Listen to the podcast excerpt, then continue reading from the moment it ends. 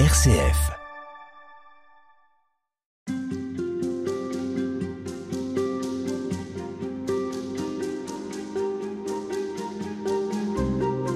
Quand on voit ce qu'on voit et qu'on entend ce qu'on entend, on a quand même quelques raisons de désespérer parfois. Désespérer des hommes, désespérer du monde, et pourquoi pas désespérer de Dieu.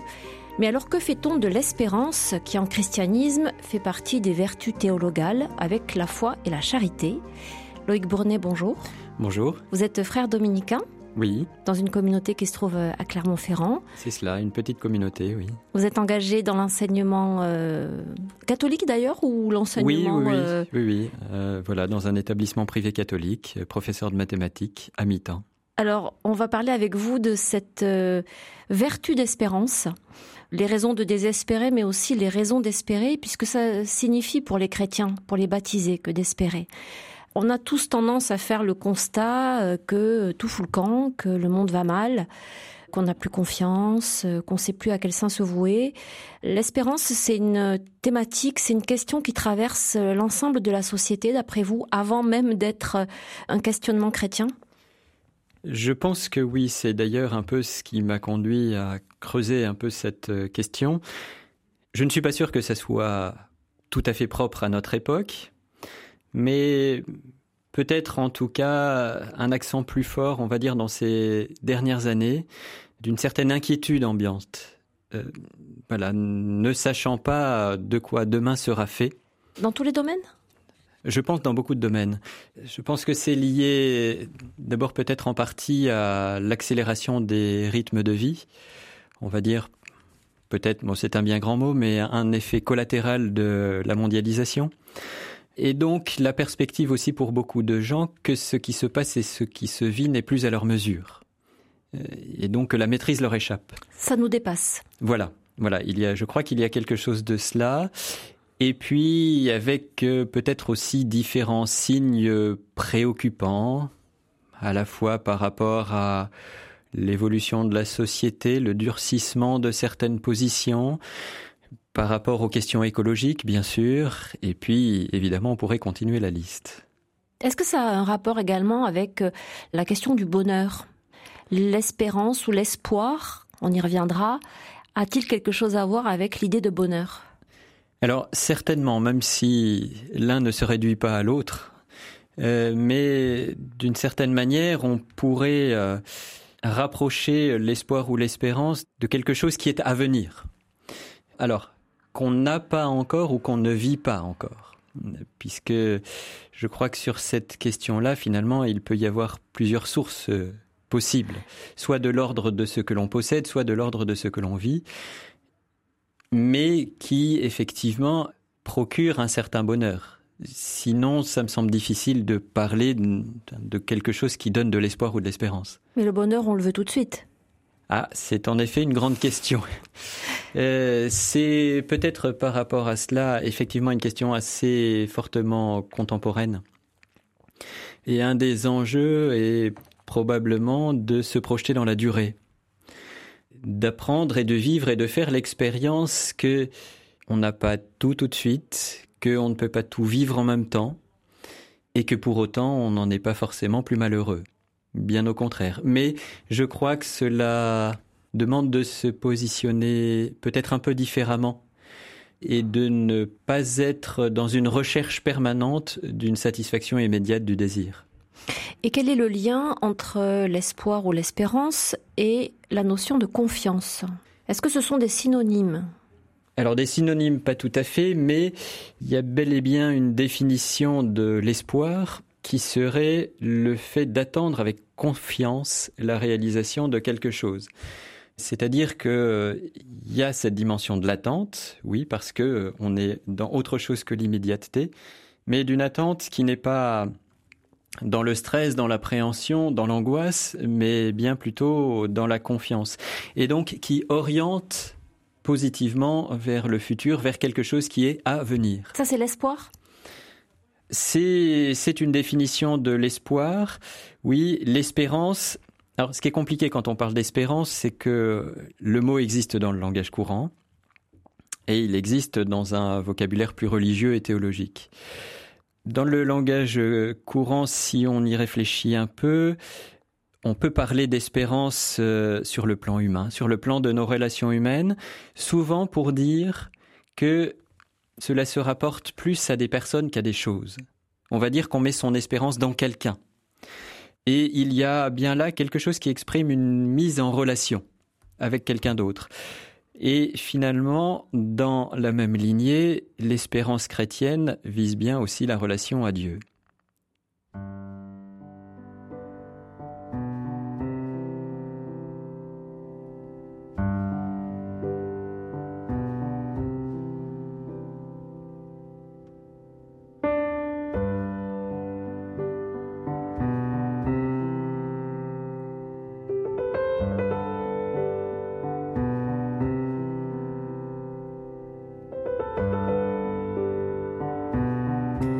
L'espérance, c'est mettre son espoir en quelqu'un, c'est se fier à quelqu'un, c'est croire en la relation avec quelqu'un, on comprend bien pourquoi en régime chrétien, euh, ça, ça correspond tout à fait au type de relation qu'on peut établir avec Dieu.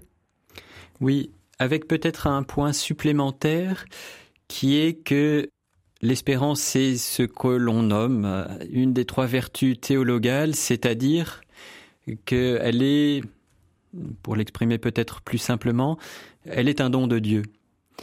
Cette espérance dont il est question euh, est bel et bien quelque chose qui nous est donné par Dieu et qui n'est pas donc d'abord une activité humaine. Même si la manière dont nous agissons, euh, on va dire, va nous orienter dans cette perspective-là, ou va nous disposer à la recevoir, mais radicalement, euh, nous ne nous donnons pas à nous-mêmes ni aux autres l'espérance. Qu'est-ce que ça veut dire que Dieu nous donne l'espérance Que c'est un don de Dieu? Alors, cela a différentes euh, implications. Cela veut dire que euh, radicalement, cela fait appel à une disposition intérieure de la personne. Ce n'est pas parce que nous décidons, si vous préférez, d'espérer que qu'on y arrive. Voilà. euh, il s'agit bien d'autre chose que de la méthode couée. Et finalement, peut-être que ça peut avoir aussi quelque chose de rassurant et de réconfortant. Je pense à des situations de personnes qui se diraient oui, bah, j'ai pas l'impression d'avoir beaucoup d'espoir pour différentes sortes de raisons. Mais? Mais l'espérance est toujours à la porte. Donc c'est comme la joie, c'est quelque chose qu'on peut expérimenter alors que objectivement la situation dans laquelle on est n'y porte pas particulièrement. Oui. Et inversement, on pourrait imaginer des situations où les personnes ont peut-être apparemment tout pour elles et pourtant n'ont pas cette espérance chevillée au cœur. Alors une dernière, un dernier point peut-être un peu introductif euh, sur cette question de l'espérance, euh, Loïc Bournet. Est-ce que ça pourrait signifier aussi que hum, c'est l'attente d'un bonheur, euh, d'une plénitude, mais pour après cette vie terrestre? Alors, on va dire que la, réalisation ultime de l'espérance, en effet, dans la perspective de la théologie chrétienne, n'est pas pour cette vie présente. Ça ne veut pas dire que ça serait tout pour après et rien pour maintenant. C'est peut-être euh, cela qui est un peu euh, compliqué parfois, à la fois à imaginer et même concrètement à, à vivre. Mais c'est aussi cela qui nous met en marche. Justement parce que c'est pas tout maintenant il y a quelque chose à venir et quelque chose de bon et d'infiniment bon. C'est bel et bien, pour le coup, l'objet de notre espérance chrétienne. C'est-à-dire que l'objet, oui, et que non seulement quelque chose de bon est à venir, mais que, en quelque sorte, le meilleur est encore à venir. Et le meilleur est encore à venir, certes, pour le jour de la résurrection et de la vie bienheureuse, mais le meilleur est à venir, peut-être aussi déjà, au moins en partie, dans cette vie présente. Parce qu'une autre lecture un peu ambiguë de cette espérance ou de ce meilleur avenir pour après cette vie, ce serait euh, une manière de justifier les épreuves, euh, les malheurs, les difficultés de, bah, de la vie, quoi, pour euh, patienter un peu et voir le meilleur venir, mais pour après. Oui, serrons les dents, aujourd'hui ça va mmh. mal, mais demain ça ira mieux ça peut être euh, une perspective, peut-être euh, un peu une tentation en fait. Bon, on va pas non plus se mettre euh, à la place des personnes qui vivent des situations d'épreuve. C'est pas toujours simple d'arriver à y voir clair et d'arriver à se positionner et d'arriver à trouver des signes d'espérance. Donc de fait, il peut y avoir des situations où avoir cette espérance que après cette euh, épreuve que je vis aujourd'hui, après peut advenir quelque chose de bon, ça peut euh, faire entrer réellement dans une espérance chrétienne.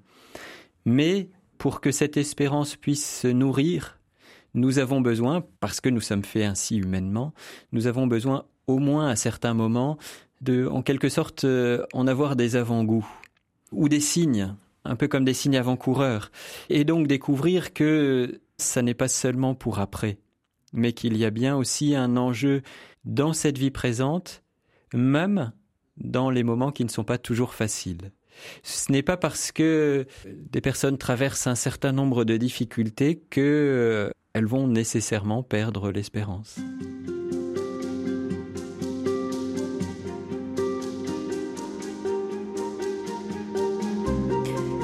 Frère Loïc Bournet, revenons sur euh, cette espérance qui euh, nous interroge sur euh, le moment où il faut imaginer, espérer justement qu'elle advienne et que ce bonheur soit pour nous, qu'on puisse le toucher du doigt.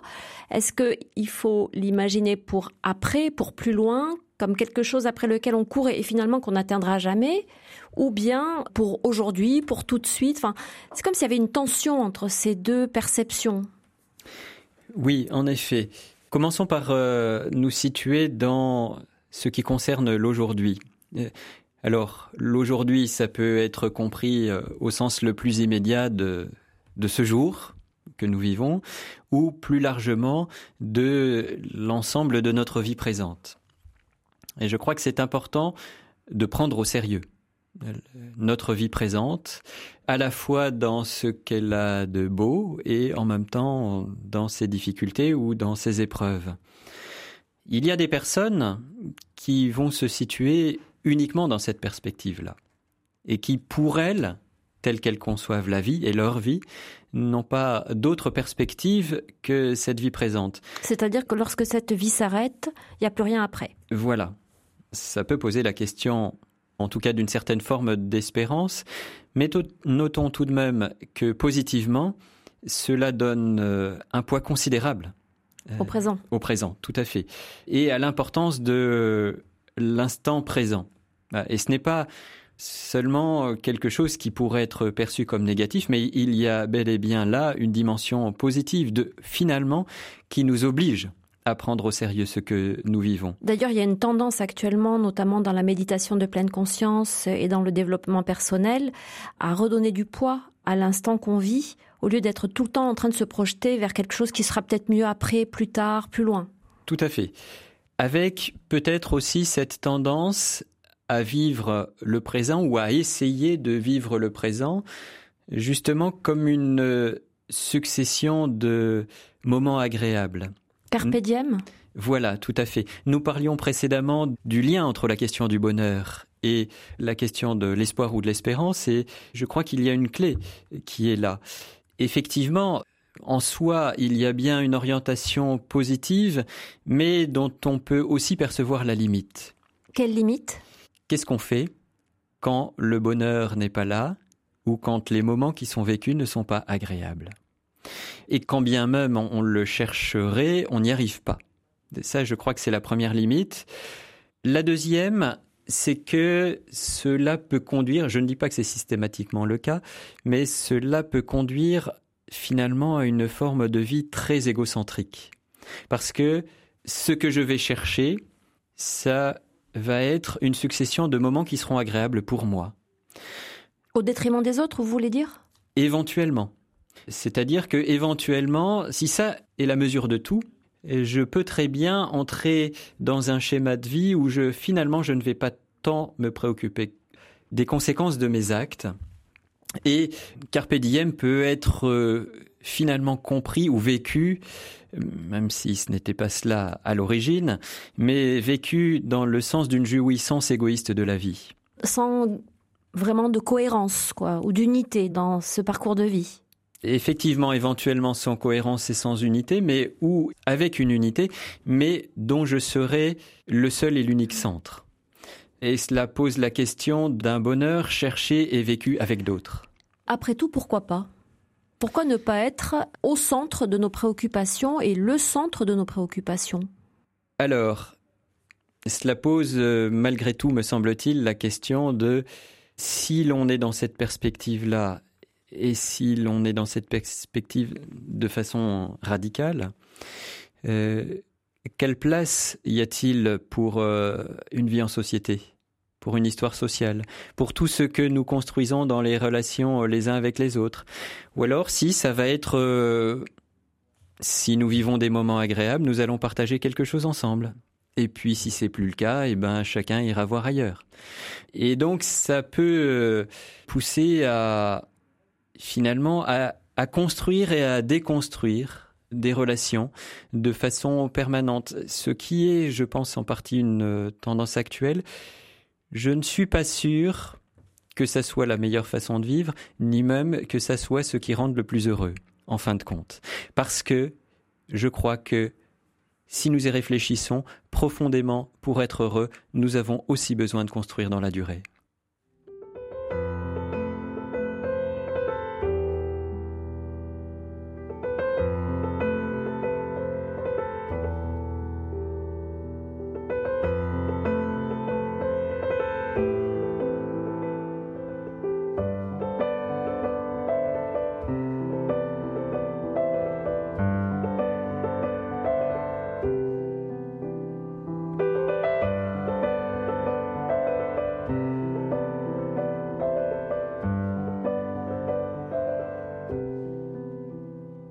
Après, euh, ce que vous venez d'expliquer, qui consiste essentiellement à se préoccuper de l'instant présent sans trop penser aux conséquences que cela peut avoir, euh, il y aurait euh, peut-être ce qu'on pourrait considérer comme l'inverse, c'est-à-dire une projection permanente dans l'après, dans le futur, ça ira mieux demain, c'est un mauvais moment à passer, une espèce de méthode couée, quoi.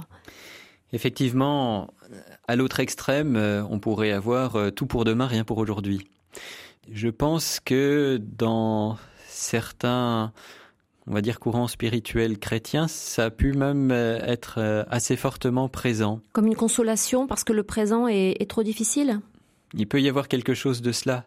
Effectivement, quand le présent est difficile, quand on vit euh, des épreuves, et j'allais dire quand une personne a plus que son lot d'épreuves, il n'est pas si évident que cela d'arriver à continuer à tenir dans l'espérance. Et en même temps, c'est peut-être là, dans ces moments-là, que l'enjeu de l'espérance est le plus crucial. Justement parce que aujourd'hui ne suffit pas. Mais qu'est-ce que ça veut dire aujourd'hui ne suffit pas? Ce que je veux dire par là, c'est que la consolation et l'expérience du bonheur, dans ces moments-là, je ne l'ai pas de façon immédiate.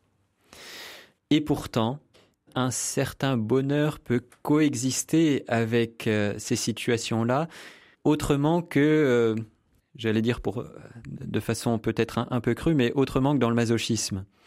C'est-à-dire que la question, elle n'est pas d'être heureux d'être dans la souffrance, ni même d'être euh, heureux de souffrir parce que je souffre pour Dieu et parce que ça sera mieux, parce que c'est important. que j'offre mes souffrances, enfin un discours un peu. Bon, après, voilà, quand on est dans la souffrance, chacun la traverse comme il peut. Et je ne vais certainement pas dire à la place des personnes qui souffrent comment euh, il faut qu'elles le vivent et qu'elles l'expriment et qu'elles cherchent à y donner un sens. Après, peut-être que la question n'est pas tant de chercher un sens à la souffrance elle-même, je ne dis pas que c'est exclu, mais peut-être qu'il y a un enjeu qui est de trouver un sens à la vie lorsqu'on est dans une expérience de souffrance. Ce n'est pas tout à fait la même chose. Un sens dans le sens direction? Oui, à la fois dans le sens signification et dans le sens direction et orientation. Et, et l'espérance, elle est justement bien là pour nous signifier, nous donner une direction et une orientation. Et peut-être que ce qui peut être porteur de signes d'espérance dans ces situations-là, c'est de vivre et de percevoir que tout ne se réduit pas à la situation de souffrance. Bon, bien sûr que une situation très douloureuse peut avoir tendance à faire perdre le reste de l'horizon. Mais je pense, euh, j'allais dire une expérience précédente quand j'étais aumônier d'hôpital et que j'allais visiter des malades. Bien pour moi, un des enjeux euh, essentiels était d'une certaine manière de vivre un moment où on sortait de la chambre d'hôpital. Alors pas physiquement, mais par l'échange qu'on pouvait avoir, pour que la personne puisse vivre autre chose que sa situation de malade. Ça, c'était une expérience d'espérance? Je crois profondément, oui. Je me disais d'ailleurs dans ces moments-là, autant de minutes où la personne ne pense pas à sa maladie et à la chambre d'hôpital, autant de minutes de gagner. Et de raccrocher à la vie. De gagner sur quoi? Euh, D'une certaine manière, de gagner sur la douleur et sur la maladie, et donc de gagner dans le sens de la vie. À la fois de la vie présente, mais aussi euh, de cette vie qui vient de Dieu. Est-ce que ça pourrait être une euh, des définitions de l'espérance Envisager un surplus de vie? Je, crois qu'il y a, il y a certainement, oui, quelque chose de cet ordre-là, qui est finalement d'entrer dans une intensité plus grande de ce qui est vécu. Euh, en disant cela, je pense aussi à voilà un passage d'un des poèmes de Saint Thérèse de Lisieux qui justement parle de l'importance du présent, mais le situant dans une perspective euh, euh, d'avenir et finalement d'espérance. Lorsqu'elle dit, bon, c'est un passage connu, Ma vie n'est qu'un instant, une heure passagère. Ma vie n'est qu'un seul jour qui m'échappe et qui fuit. Tu le sais, ô mon Dieu, pour t'aimer sur la terre, je n'ai rien qu'aujourd'hui. Un passage donc qui dit bel et bien cette importance de l'instant présent, mais de l'instant présent vécu dans une perspective de la relation à Dieu, de la relation aux autres, et donc de plus de sens, plus de densité à la vie, et donc porteuse d'une grande espérance.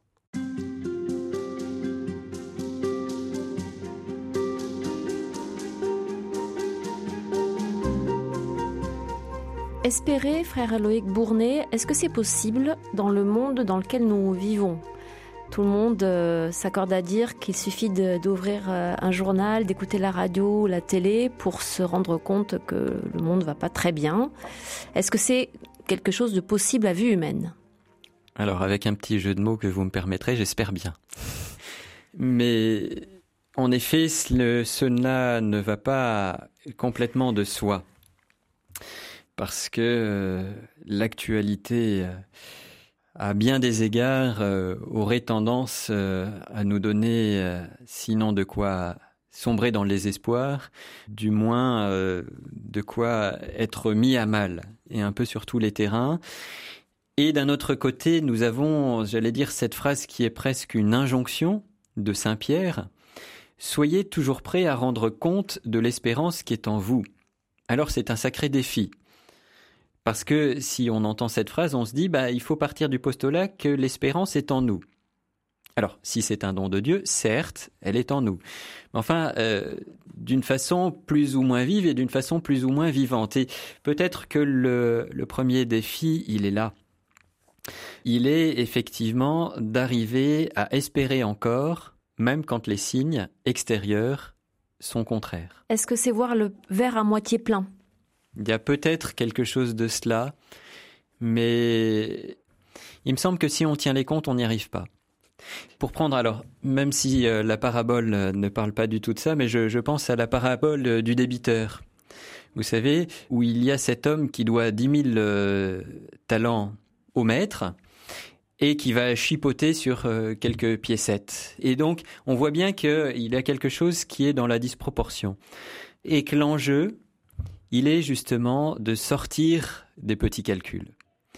Parce que, au fond, c'est peut-être euh, les petits calculs euh, entre ceux qui nous donnent des raisons d'espérer et ceux qui nous donneraient des raisons de désespérer. Si on reste dans ce jeu-là, je crains que les calculs n'aillent pas tout à fait dans le bon sens. Alors, quelle est l'unité de mesure qu'il faut utiliser euh, en ce qui concerne l'espérance? Alors, ce qui est compliqué, c'est que je pense que la mesure de Dieu n'est pas la mesure de l'homme et qu'il y a quelque chose qui est peut-être euh, de l'ordre de la démesure ou d'une certaine folie. Alors non pas au sens de la santé mentale, mais au sens où il y a bien quelque chose qui n'est pas seulement à vue humaine ou qui, qui n'est peut-être même pas d'abord à vue humaine. Parce qu'effectivement, si nous restons sur le champ de ce qui est à vue humaine, il y a un certain nombre de choses qui sont préoccupantes. Alors on peut se dire, et c'est pas si mal, que oui, mais quand même, l'être humain est aussi capable de bonnes choses. Et c'est vrai. Voire du meilleur. Et du meilleur. Et donc déjà, ça, c'est pas si mal. Mais je pense malgré tout que l'être humain seul est livré à lui-même, alors c'est aussi ma foi de chrétien qui me fait dire cela, n'a pas tout pour s'en sortir.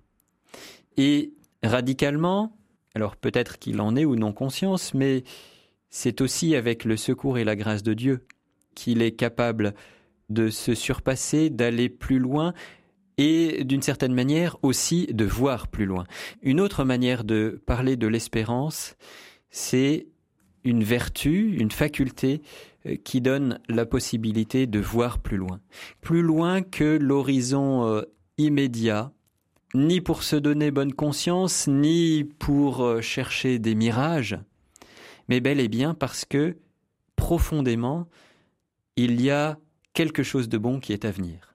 Mais voir, qu'est-ce que ça veut dire Voir plus loin? C'est imaginer? Je crois que la question est, pas évidente. Bien sûr que l'imagination a certainement sa part, mais on peut se dire, si c'est l'imagination, on est bien capable d'imaginer ce qu'on veut pour se rassurer. C'est d'ailleurs euh, une critique qui est parfois faite au christianisme. Oui, ils essaient de se rassurer à bon compte. Je crois que c'est autre chose que cela. C'est peut-être voir en quelque sorte des signes avant-coureurs. L'image peut-être qui peut nous aider à comprendre cela, c'est euh, l'image de quelqu'un qui serait euh, sur une tour de guet pour voir plus loin justement. Évidemment, ça n'a plus beaucoup cours à notre époque. Nous avons d'autres manières euh, de voir plus loin. Enfin, on peut penser aux satellites et aux images par satellite qui sont finalement une manière de voir autrement le monde et donc de voir d'autres choses.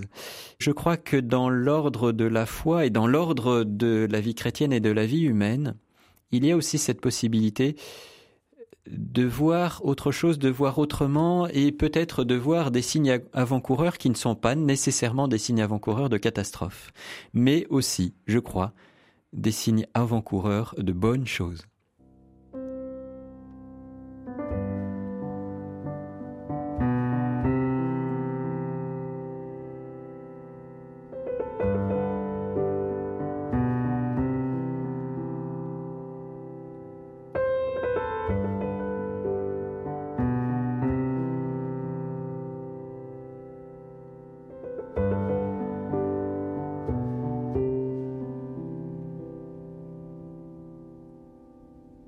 Mais est-ce qu'on n'en arrive pas à un point là, euh, frère Loïc Bournet, où on ne peut pas ne pas parler de foi? Ultimement, oui, pour euh, parler de l'espérance, euh, je crois qu'il est bien nécessaire aussi de, parler de foi et de, foi chrétienne. Voir plus loin, c'est croire que quelque chose de bon est à venir. On peut même penser aussi à ce passage du psaume, l'homme qui met son espérance dans le Seigneur. Et donc, Mettre son espérance dans le Seigneur, c'est aussi mettre son espérance dans ce Dieu qui, nous dit la foi chrétienne, n'est que bon. Euh, le problème avec l'être humain, c'est que, nous le disions tout à l'heure, il est capable à certains moments du meilleur, mais nous ne le savons que trop, il est aussi capable du pire. Alors que Dieu, non. Euh, en Dieu, il n'y a pas du bien et autre chose que du bien. Il n'y a que du bien. Euh, et donc, ce qui vient de Dieu, dans cette perspective-là, ne peut être que bon. C'est ça qui est porteur d'une espérance inouïe. Ça ne veut pas dire que je l'expérimente toutes les minutes dans ma vie. Et ça, je crois que c'est vrai pour chacun. Mais euh, malgré tout, euh, avoir cette espérance-là chevillée au corps, qu'il existe un Dieu euh, qui a souci de notre vie, et y compris de notre vie présente, dans la perspective d'une vie appelée à se déployer, euh, et que dans cette perspective-là, ce qu'il nous donne ne peut être que bon. Est-ce que l'histoire peut nous aider? Parce que là, on parle évidemment de l'avenir, du futur, mais est-ce que si on se met dans la perspective de, l'histoire de l'humanité, puis finalement de l'alliance de l'homme avec Dieu, si on relie les événements, euh, ça peut aussi nous conforter dans l'idée que finalement la, vie est, forte et la vie même est plus forte que la mort. Même si euh, on connaît aussi les drames de l'histoire, évidemment. Hein. Tout à fait. Euh, c'est vrai que c'est là où l'histoire est contrastée. Et c'est aussi la complexité de nos vies humaines. Mais je crois qu'il y a, j'allais dire de façon large, tous ces moments où se manifeste de la vie qu'on n'attendait pas. Et ça, c'est signe d'une immense espérance et il n'y a pas forcément à regarder devant. Euh, peut-être que chacun, en faisant mémoire de ce qu'a été sa vie, de moments qui ont été vécus, euh, peut-être que chacun peut trouver des moments de sa vie, peut-être fugaces, peut-être pas nombreux, mais où cette expérience a été faite. Euh, que il est arrivé quelque chose de bon, que j'attendais, mais alors pas du tout. Euh, peut-être euh, quelqu'un qui a fait signe, une relation qui a été renouée, euh, des choses qui se sont mises à aller mieux. Ça, peut mm. prendre des formes très diverses, mais d'une certaine manière, ce sont peut-être des petits signes au quotidien de ce grand signe qui est, je veux dire de façon éminente dans la foi chrétienne, la résurrection du Christ. Donc la vie. Donc la vie, et effectivement la vie plus forte que toute mort. La vie et non pas la survie. C'est ça. Alors en effet, euh, c'est un, enjeu qui est peut-être important, et aussi pour réfléchir à un certain nombre de questions actuelles. C'est euh, de quelle vie parle-t-on? Et d'une certaine manière, euh, il y a des personnes qui peuvent vivre un handicap physique, moral, mental, de tous ordres, et qui sont porteuses de plus de vie euh, que des personnes qui apparemment auraient tout pour elles. voilà, les, choses ne sont pas si, simples et si tranchées que cela. Pour cela, effectivement, il faut bel et bien être dans une perspective où tout ne se résume pas à la vie biologique, premièrement, et tout ne se résume pas non plus à une vie biologique et psychique. Euh, et immédiate. Et immédiate, certainement pas. Mais, mais même dans l'immédiateté, en fait, euh, on peut vivre une intensité de vie, de présence, de relation euh, alors même que on est peut-être dans une situation où on se dit mais finalement comment et pourquoi? L'environnement ne s'y prête pas particulièrement. Et pourtant il y a un moment où il se passe quelque chose. Et alors bien sûr que c'est une expérience euh, qui touche à la foi et à la foi chrétienne très certainement mais c'est une expérience qui peut être plus large. Euh, je crois qu'il peut arriver à des personnes non croyantes ou qui se disent non croyantes de vivre quelque chose de cet ordre-là, et de se demander d'ailleurs peut-être d'où ça vient. Et alors certaines personnes peut-être se diront ça vient de Dieu, peut-être que d'autres non. Ça après c'est l'histoire et la liberté de chacun. finalement, de donner un sens et de quel sens donner à ces moments vécus qui sont porteurs d'espérance?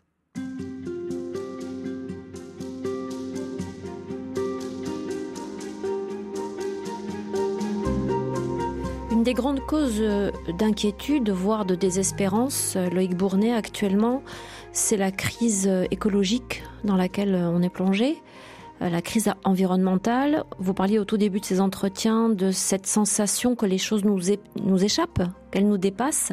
Et ça, c'est probablement un des, des problématiques actuelles qui nous semble nous échapper le plus.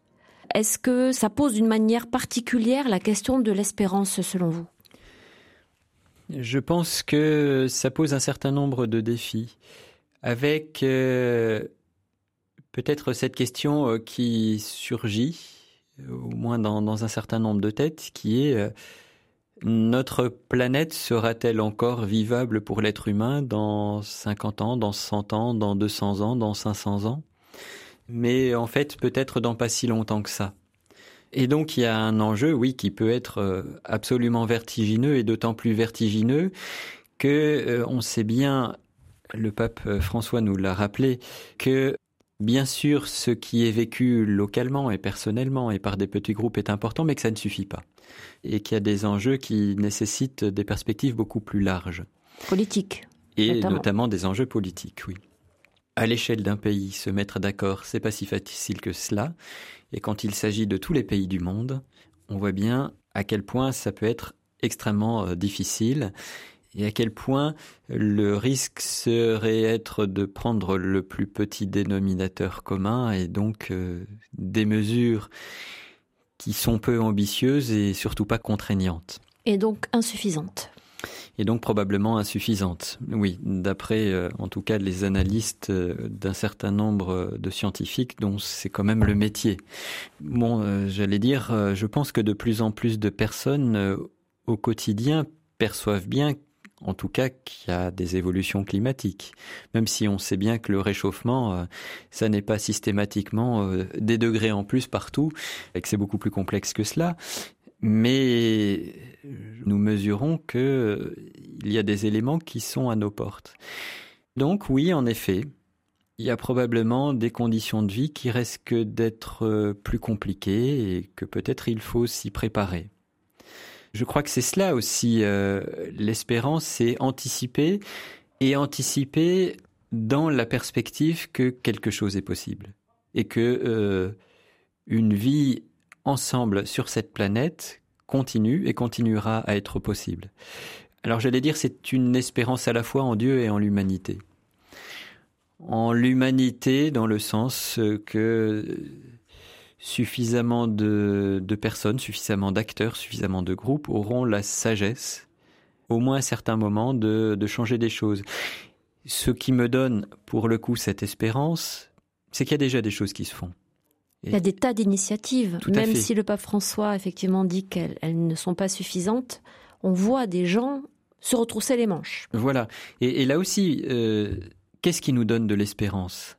Je crois que c'est apprendre à tourner d'abord notre regard vers ce qui est bon et vers ce qui se fait de bien. Et c'est vrai dans le domaine de l'écologie, c'est vrai dans d'autres domaines. Mais euh, restons sur cet exemple-là. Regardez ce qui se fait de bon, pour notre part essayer d'y contribuer et apporter notre pierre à, l'édifice, c'est déjà quelque chose. Ça n'est pas tout, ça n'est peut-être pas suffisant, mais c'est déjà quelque chose.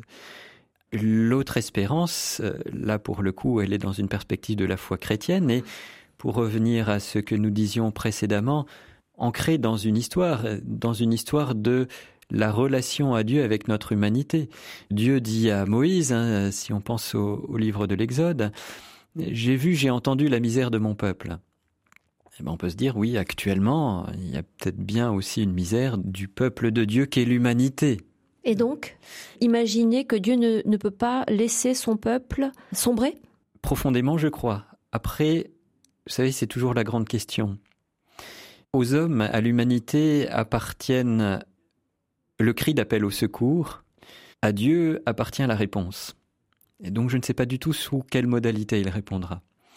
Mais là aussi, l'histoire et, et, la foi chrétienne me fait dire que souvent Dieu répond d'une manière qui est un peu différente de ce que l'être humain attend, au moins au point de départ. Mais j'ai cette confiance-là, oui, qu'il y a certainement une, une forme de réponse et d'accompagnement dans notre histoire humaine, y compris par rapport à ces préoccupations écologiques. Donc notre rôle, finalement, il est sur deux axes. S'engager, se retrousser les manches, comme on disait, et demander de l'aide à celui qui est à l'origine de cette vie. Oui, oui, oui. Je crois que c'est un enjeu, et c'est un enjeu spirituel profond, que d'essayer d'articuler euh, ces deux axes. Là aussi, c'est une difficulté parfois hein, d'articuler, euh, j'allais dire, la vie du quotidien, euh, la vie ancrée dans le monde, et puis la vie de foi et la vie de prière. Là, justement, il y a un lieu possible, c'est pas le seul, mais un lieu possible pour essayer d'articuler les deux.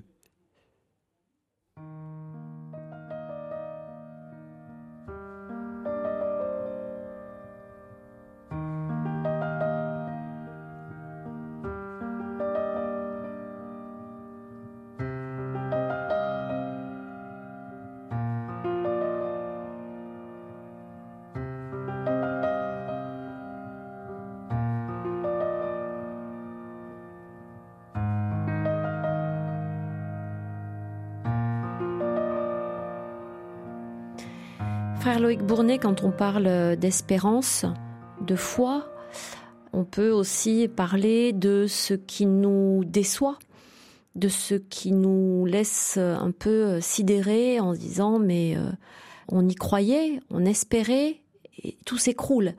Je pense évidemment notamment euh, au scandale récent dans l'Église, et puis a de grandes figures euh, tutélaires qui, qui sont tombées parce que des révélations concernant leur vie, je pense à Jean Vanier bien évidemment, ont été révélées. Qu'est-ce qu'on fait avec ça? Comment on continue d'espérer? La, première chose par rapport à ça, c'est que je crois qu'il y a bel et bien là un, un lieu de souffrance et un lieu de souffrance partagé. Alors jusqu'à un certain point, parce que les premières personnes à souffrir sont les personnes victimes, et puis leur entourage, euh, par ricochet. Je parlais du cri d'appel de l'humanité vers Dieu. Je crois que là, il y a bel et bien un, cri de souffrance, et un cri de souffrance d'autant plus poignant qu'il a été euh, très longtemps silencieux. C'est bel et bien le problème. C'est voilà si ce genre d'affaires a, a, pu voilà ce cri. Voilà, tout à fait et, étouffé de toutes parts et pour beaucoup de raisons. Donc euh, d'abord, je crois que c'est profondément un bien que ça sorte. Enfin, voilà, on que, entend le cri. Que le cri, euh, voilà, que le cri à la fois puisse être prononcé parce que même pour les personnes qui ont vécu de telles choses, arriver à crier, des fois, ce n'est même plus possible et même c'est des fois 20, 30 ans, 40 ans après que les choses se réveillent. Donc que le cri soit possible, premièrement. Deuxièmement, qu'il soit entendu, ça c'est un bien. Et, c'est un bien qui peut aider à un processus de guérison et de réconciliation. Et donc c'est peut-être là, justement, qu'il y a un signe d'espérance. Non pas le signe du mal qui a été fait, un mal est un mal. Voilà, et dans ces circonstances-là, c'est d'autant plus dramatique mais là, il y a, je crois, des signes que quelque chose est possible déjà pour euh, tout mettre en œuvre ce que nous pouvons pour euh, éviter que de tels mal se reproduisent. Ça ne veut pas dire que d'un coup de baguette magique, on va forcément y arriver d'un seul coup. Et... Mais, mais que la vérité surgisse, pour vous, c'est le signe d'une espérance possible. Oui, oui, oui. D'abord, bon, je pense à ce que le, Christ dit dans l'évangile de Saint Jean, la vérité vous rendra libre. Et donc il y a bien là une vertu libératrice de la parole, en fait pour tout le monde. Voilà, y compris pour les personnes qui se sont euh, enfermées dans, de tels actes et dans de, tels mécanismes. Je, crois que c'est aussi cela qui peut ouvrir euh, une autre perspective, mais surtout, voilà, je crois que l'enjeu euh, et le souhait de tout le monde, il est justement de vivre autre chose. Mais qu'est-ce qu'on fait de la colère ou de la déception, de la tristesse? D'abord, je crois qu'il faut lui laisser le temps pour s'exprimer. Voilà, il y a il y a un temps pour les larmes, il y a un temps pour la colère et la révolte. Euh, et je peux tout à fait comprendre que euh, cela éloigne un certain nombre de personnes de l'Église en tant qu'institution. Euh, d'une certaine manière, c'est légitime et je ne vais pas leur reprocher. Euh, et dans ce sens-là, effectivement, là, il y a bien un mal qui est un mal qui, par ricochet, atteint beaucoup de monde. Bon, après, ça, c'est l'histoire de chacun. Hein. Quand et comment un tournant peut se produire dans, dans la vie de quelqu'un, peut déboucher sur autre chose. Alors, c'est pas un autre chose qui sera comme avant. Ça aussi, on le voit, j'allais dire, à longueur de texte biblique. Quand il se passe quelque chose de dramatique dans la vie de quelqu'un, ce qui se vit après, c'est jamais un retour comme avant. Il y a bien quelque chose qui est de l'ordre de un passage par la mort et d'une résurrection. Une traversée. Et d'une traversée. Et donc d'une traversée vers une vie qui est autre, qui est possible. D'autant plus que la parole se fait jour sur ce qui a été vécu et subi.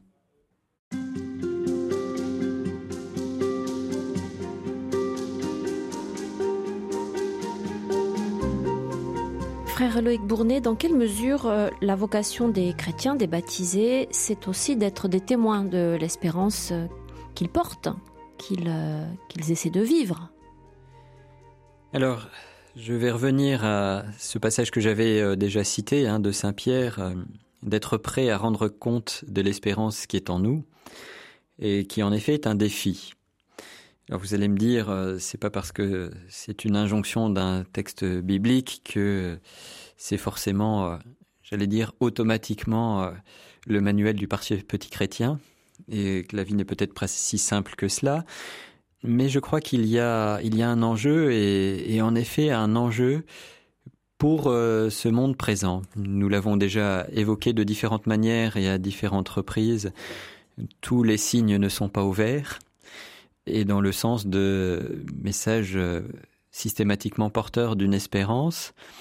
Et donc peut-être que nous avons aussi à être en quelque sorte des veilleurs dans la nuit, c'est-à-dire avoir quelque part dans le cœur cette petite lumière de l'espérance, là où peut-être à certains moments il n'y a pas beaucoup de lumière autour. Donc il ne s'agit pas d'être des, espèces d'indécrottables optimistes euh, ou euh, d'être un peu naïf en euh, tenant les discours dont on a parlé, hein, ça ira mieux demain, ou c'est autre chose. Profondément, je crois que oui, même si, bon, après, chacun a le tempérament qu'il a. Et il y a effectivement d'indéracinables optimistes, et pourquoi pas, euh, c'est pas forcément une mauvaise chose.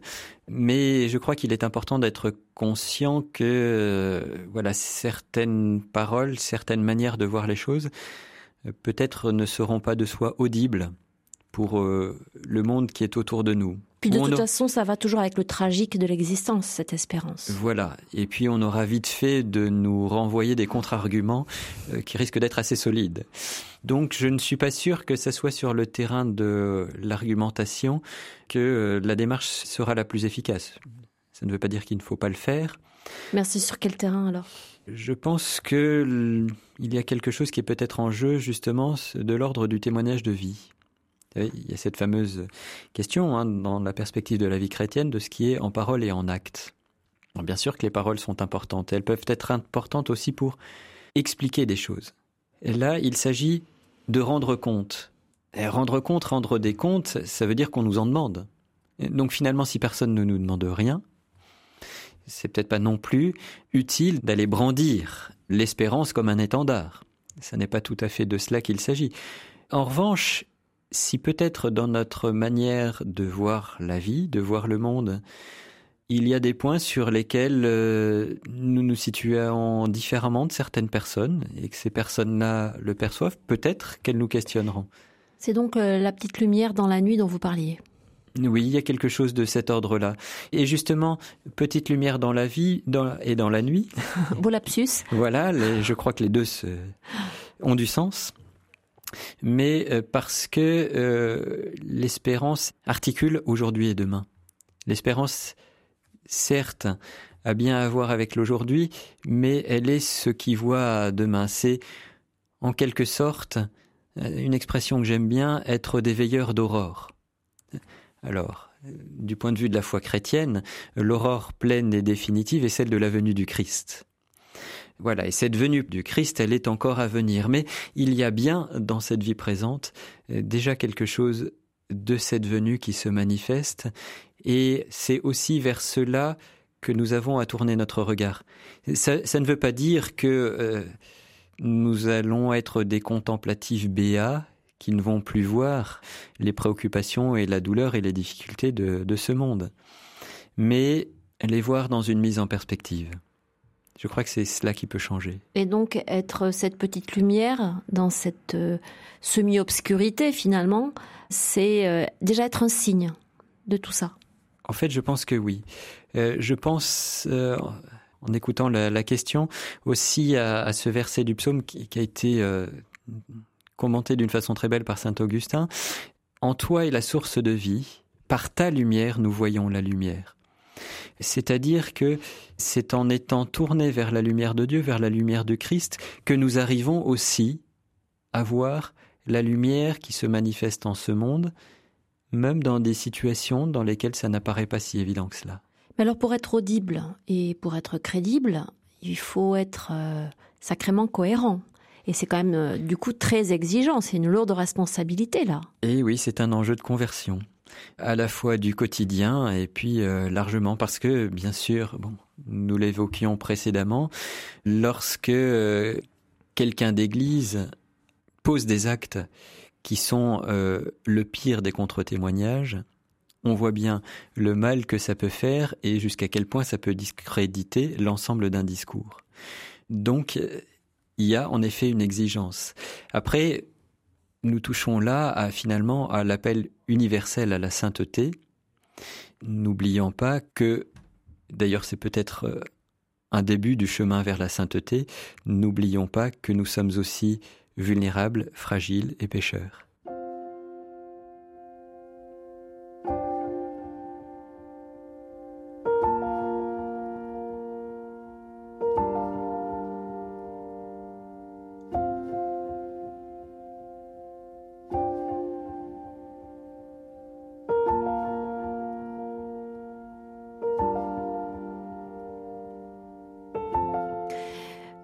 Loïc Bournet, le pape François a eu cette phrase euh, étonnante Ne vous laissez pas voler l'espérance. Qu'est-ce qu'il a voulu dire selon vous?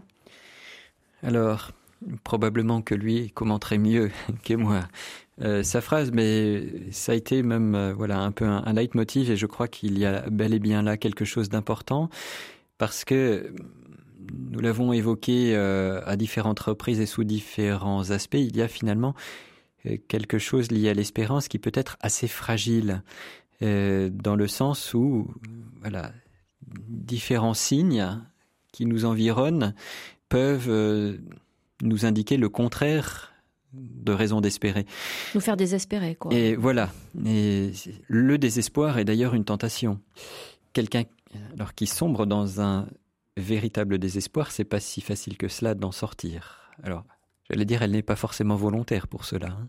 dans le sens où j'évoquais le fait que nous sommes faillibles et pécheurs, tout désespoir n'est pas un péché parce que euh, il y a des personnes qui se trouvent dans une situation où elles désespèrent, mais euh, sans l'avoir voulu elles-mêmes, mais parce qu'elles ont euh, subi des pressions trop fortes de part et d'autre. Mais peut-être que justement, ne pas se laisser voler l'espérance, c'est en quelque sorte garder cette vigilance du cœur pour que, certes, on peut être atteint, et on peut être atteint relativement profondément, mais le plus profond du plus profond de la personne. Ce lieu qui est aussi le lieu de la relation à Dieu, cela, rien ni personne ne peut l'atteindre. Ça, c'est intact Il y a... Dans le meilleur des cas? J'oserais même dire, dans toute personne il y a un lieu du cœur du cœur qui reste intact. Ça ne veut pas dire qu'il soit forcément vivant. D'une certaine manière, il peut rester intact de façon euh, cristallisée, euh, non consciente ou euh, en puissance, potentiellement. Mais rien n'est définitivement perdu pour Dieu, même quand humainement cela semble perdu. Donc ça veut dire que cette espérance, elle est à la fois fragile, vulnérable, mais qu'elle a une certaine force aussi? Oui, et je crois que sa force est justement dans sa capacité à voir à la fois le présent et l'avenir, à l'avoir avoir à la fois aujourd'hui et demain, ce que j'évoquais euh, déjà précédemment. Et en disant cela et en articulant les deux, je pense à un petit passage, à deux petits passages hein, d'un poème de Charles Péguy, Le Porche du mystère de la deuxième vertu, qu'il a écrit en 1912, hein, justement sur cette vertu d'espérance, et où, euh, dans sa réflexion poétique, il articule euh, les deux grandes sœurs qui sont les deux grandes vertus théologales de la foi et de la charité, et la petite sœur espérance. Alors on vous écoute? Voilà, et il nous dit, sur le chemin du salut, sur le chemin charnel, sur le chemin raboteux du salut, sur la route interminable. Sur la route entre ces deux sœurs, la petite sœur Espérance s'avance entre deux grandes sœurs. Et un peu plus loin, il ajoute La foi ne voit que ce qui est, et elle, sous-entendu elle, l'espérance, elle voit ce qui sera. La charité n'aime que ce qui est, et elle, elle aime ce qui sera. Un très grand merci, Loïc Bournet, de nous avoir accompagnés dans ces réflexions. Je rappelle que vous êtes euh, dominicain, dans une communauté qui se trouve à Clermont-Ferrand. Merci encore à vous et merci à Pascal Gauthier qui était à la technique. Merci à vous, au revoir.